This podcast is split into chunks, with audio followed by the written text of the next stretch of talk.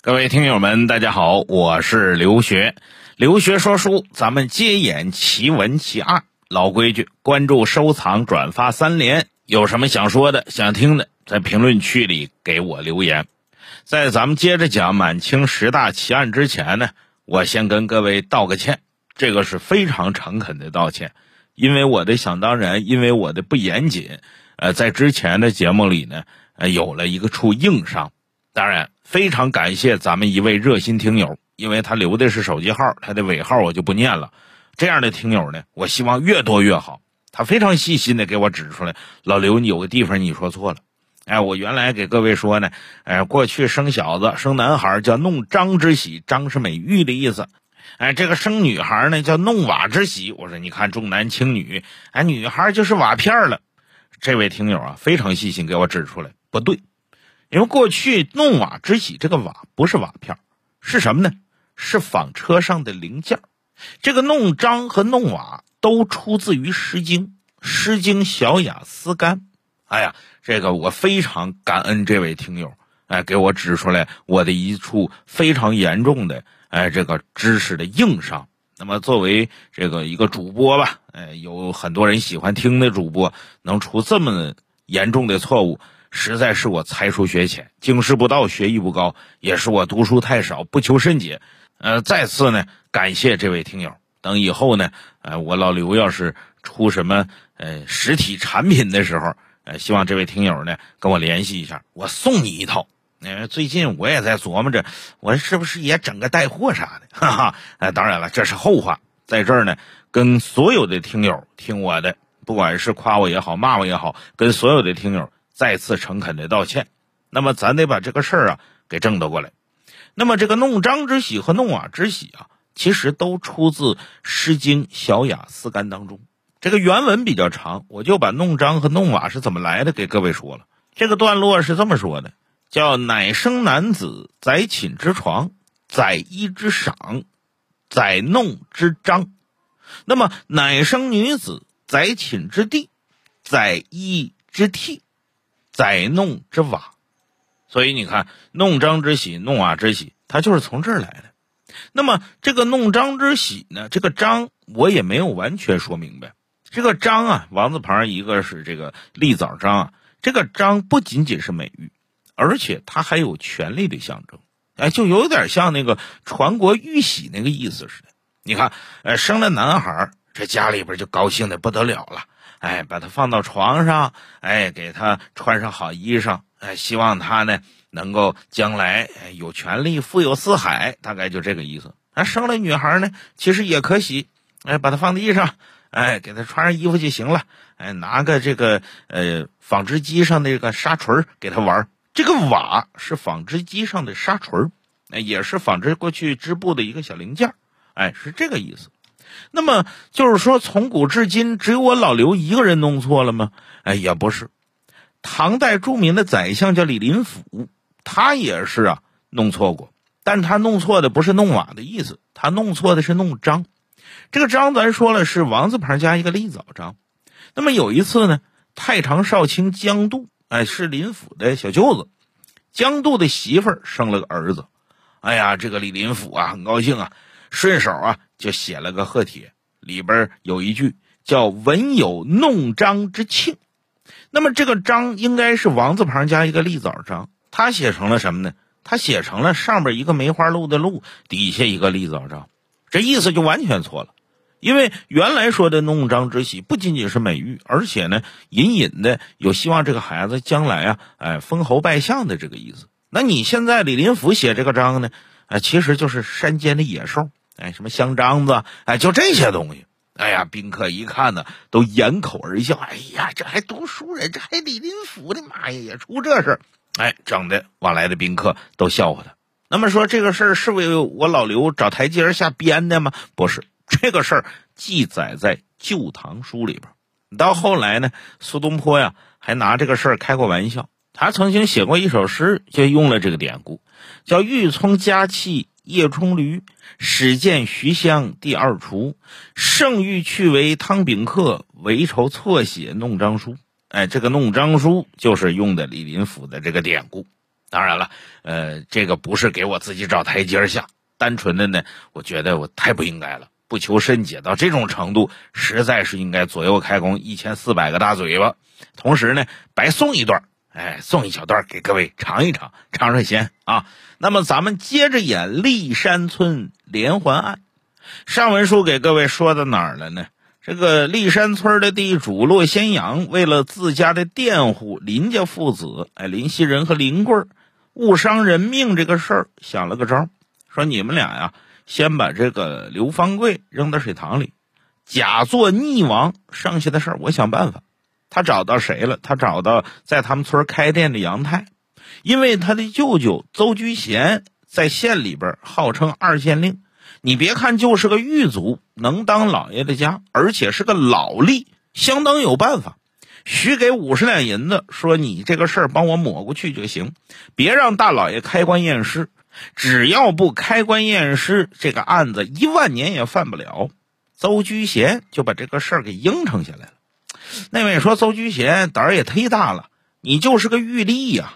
搁着现在话说，你都不是正经公务员体系，你就是在县衙有个编制，你一辈子也就在这个小县城里边当差了。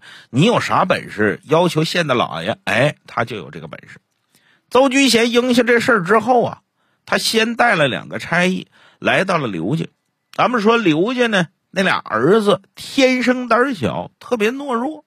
邹居贤来到刘家之后呢。说听说你们哥俩要给爹爹报仇翻案，你们打过官司没有？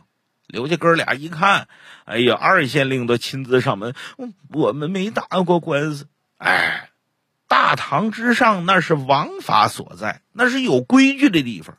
没打过官司，万一在大堂上说错了一两句话，惹恼了大老爷，非但翻不了案，报不了仇，你们俩都得蹲监入狱。哎，谁让咱们是北乡本土的呢？对不对呢？今天来呀，我给你俩演习演习。哎呀，呃，二老爷怎么演习？怎么演习？现在我好比就是咱们县太老爷，你们俩呢，当着我把这事说一遍。哎，我给你演习一遍大老爷怎么问案的。来呀，升堂！他一声升堂。两边衙役站好了，威武！哎，真跟县老爷审案一样。他往上垂手那么一坐，一拍桌子：“来呀，带原告！”这刘家兄弟赶紧哆哆嗦嗦跪下：“哎，呃，这该该咋说？该怎么说？先见过大老爷，磕头。哦哦哦，磕头，见过大老爷。嗯，你们二人有何冤情啊？”哎，兄弟俩把这话说了一遍，说了一遍之后。邹居贤捋了捋胡子，你说你们俩爹是让人打死的，那么成殓尸首当天，你们看着你爹身上有伤了吗？当天呢，光顾下练了，这兄弟俩一个比一个窝囊废，也没看看这爹身上有没有伤，就直接给装棺材里成殓起来，就给埋了。呃，我我们俩没有 招啊，没有。那就是没有真凭实据呀，啊，没有真凭实据，你告的什么状呢？嗯，我们听别人说的。这话一出口，邹居贤躺家伙站起来了。听别人说就来告状啊？要是大家伙都听别人说就来告状，县太爷我一天还用干别的吗？分明是诬告好人。来呀，拖下去给我打！两边的差役把兄弟俩按倒了，扒下裤子抡板子就要打。板子一抡起来，刘氏兄弟都吓傻了都。哎，就这么个功夫，板子没往下落。邹居贤那一脸的怒气，马上是转怒为喜，这脸儿就不绷着了，赶紧把兄弟俩扶起。哎呦呦，哥俩哥俩起来起来起来，知道了吗？大堂之上说错一句话。就这样啊，咱们大老爷脾气大呀，瞪眼就打人呐。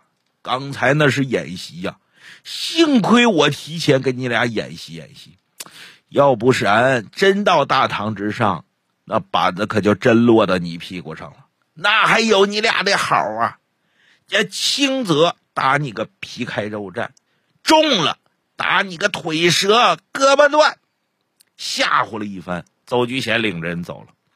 第二天大老爷升堂，那还用问吗？刘氏兄弟发现这整个过程跟邹爷昨天演习的一模一样。哎呦，这俩小子越来越紧张，别别别打！真问道有没有看见伤痕这地方了？大老爷就问啊，你爹是被人打死的，那成年你爹失手的时候，你们哥俩见着有伤吗？哥俩一听这话，妈呀一声起来了。大老爷，我们不告了，我们不告了，我们走。转身，哥俩就走了，连再见都没说。县大老爷愣了，哎，这这这俩人什么情况？哎，拿我当礼拜天过呢？啊，说告就告，说走就走，这这还带转身就跑的，这是怎么的了？见着鬼了？老爷，我长得有这么难看吗？旁边邹菊贤过来就缝话啊，这话得递过去。哎，启禀大老爷，我看呐，他们俩就是一介刁民，想讹点钱。万没想到，大老爷你青天在世，大堂之上审清问明，就一句话问的他们哥俩哑口无言。二人怕吃板子，因此才跑。大老爷，要不说您是青天，大老爷你不出手则已，一出手这就叫一鸣惊人。这通马屁拍的，显得老爷舒服爽。谦虚使人进步，恭维让人舒服。他这一爽，把这案子就放下了，原告撤案了，不告了。哎呀，大老爷美，我是清官，看着没有？嗯，这地方还没有我审不了的案子呢。大老爷回后屋喝酒去了。大老爷美了，邹居贤也没了。为啥没了呢？五十两银子到手了，他坐家里边就等着，等着这个骆先阳给他送钱来。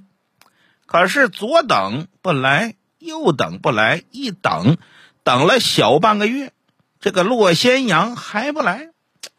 哎呀，邹居贤心里边就有点不是滋味了。怎么的？哎，为你这事儿，我可是跑前跑后啊！你红口白牙答应我外甥事成之后给五十两银子，现在你可是认麻没有啊？你出尔反尔啊！那么骆先阳是不给他吗？是，骆先阳反悔了。当时啊，事出突然，而且事情也很紧急，他张嘴就说了个五十两。那么后来一想，邹居贤也就是上嘴唇一碰下嘴唇啊。我听说了，是刘家那俩小子当场翻供，转身就跑了，跟你邹居贤有什么关系？嗯，你这钱挣的可太巧了。更何况这可不是小数，五十两那叫钱呐！道光年间的农民呢，一年到头能挣多少钱呢？能挣九两银子。地主我让他翻十倍，能挣九十两。你这一张嘴，上嘴唇一碰下嘴唇，我大半年的收入都归你了。骆先阳舍不得了。各位，这个地主啊，他为什么抠？因为他深知这钱来的不容易，土里刨食，所以过去有那么话吗？叫生意钱当天完，买卖钱花十年，庄稼钱万万年。什么叫生意钱？像我们说书的、唱戏的、说相声的、变戏法的、打把式卖艺的、卖膏药的，哎，看相算命的，这叫生意钱。过去这叫生意，哎，为啥生意钱当天完？你记着我这话。钱没好来就没有好花，哎，著名的单口大王刘宝瑞先生解放前还抽过大烟呢。为啥他敢这么造？因为这钱来的太容易，容易到什么程度？著名相声演员这个郭德纲的师叔施圣杰先生前几年也去世了。施圣杰先生的爸妈就是干曲艺的，他爸爸说相声的。施圣杰先生有一次回忆啊，说小时候他们家早上起来先干啥？先借钱，有多少借多少。足吃足喝，然后到了下午就上地，就出去给人说相声啊，唱古曲啊，就干这个去了。到晚上借多少钱，该还都还上。他这钱来的就这么快，钱来的容易，他花起来就大手大脚，他也不知道珍惜。买卖钱花十年，那就是哎低买高卖，哎一天也是风里来雨里去，这钱挣的相对就难一点。而而且还有风险，万一亏了呢？赔本的买卖也不是没人做呀。哎，买卖钱花十年，他知道省了；庄稼钱万万年，汗珠子掉地下摔八瓣挣来的钱，错一个子儿他都不舍得花。所以留下这么句话：哎，叫生意钱当天完，买卖钱花十年，叫庄稼钱是万万年，是这么回事那么这个地主家他也是靠庄稼吃饭呢，所以骆新阳就舍不得这五十两银子。之前他给了杨太五两，心想。你们生就俩，就就这五两银子可以了，不少了，他就把这个事儿啊就给放下了。他是放下了，邹居贤可没放下，心想姓骆的你不讲武德呀？嗯，看来我得点你一下子。就这么的，他呀把自己外甥杨泰找过来了，说我呢在县城里摆一桌，哎，你把那个骆新阳给我叫来，我请他喝酒。舅舅，你请他喝酒，他可还欠咱钱。哎哎，就因为他欠咱钱，我喝顿酒，我点点他，他要懂事，当场给了钱，那往后咱们该怎么走动还怎么走动。他要不懂事，不给咱钱，嘿嘿，酒桌之上我给他来个厉害的。杨太一听也同意了，就这么的呢。杨太把骆先阳骗到县城里来。跟这个他舅舅邹居贤一块找了个饭庄子，县城里就有大饭馆了，起码有包间啊。在包间里一边吃着，一边喝着，一边聊着。酒席宴上，这个邹居贤呢，就不断的点这个骆咸阳。哎呀，你这个事儿，我可是没少费功夫啊，前前后后我可跑了好几趟啊。后来大老爷还问起来过，我都替你折过去了。可是不容易呀，兄弟，这叫命案呐！自古常言说的好，人命关天呐！你知道这里边的厉害吧？结果骆先阳啊，来个装傻充愣啊！哎呀，哎呀，辛苦辛苦辛苦，邹老爷，来来来，我敬你一杯，滋儿喽！他先喝一口，把邹居贤气的，这酒他妈没法喝了。你跟我装傻充愣，那我就跟你不客气了。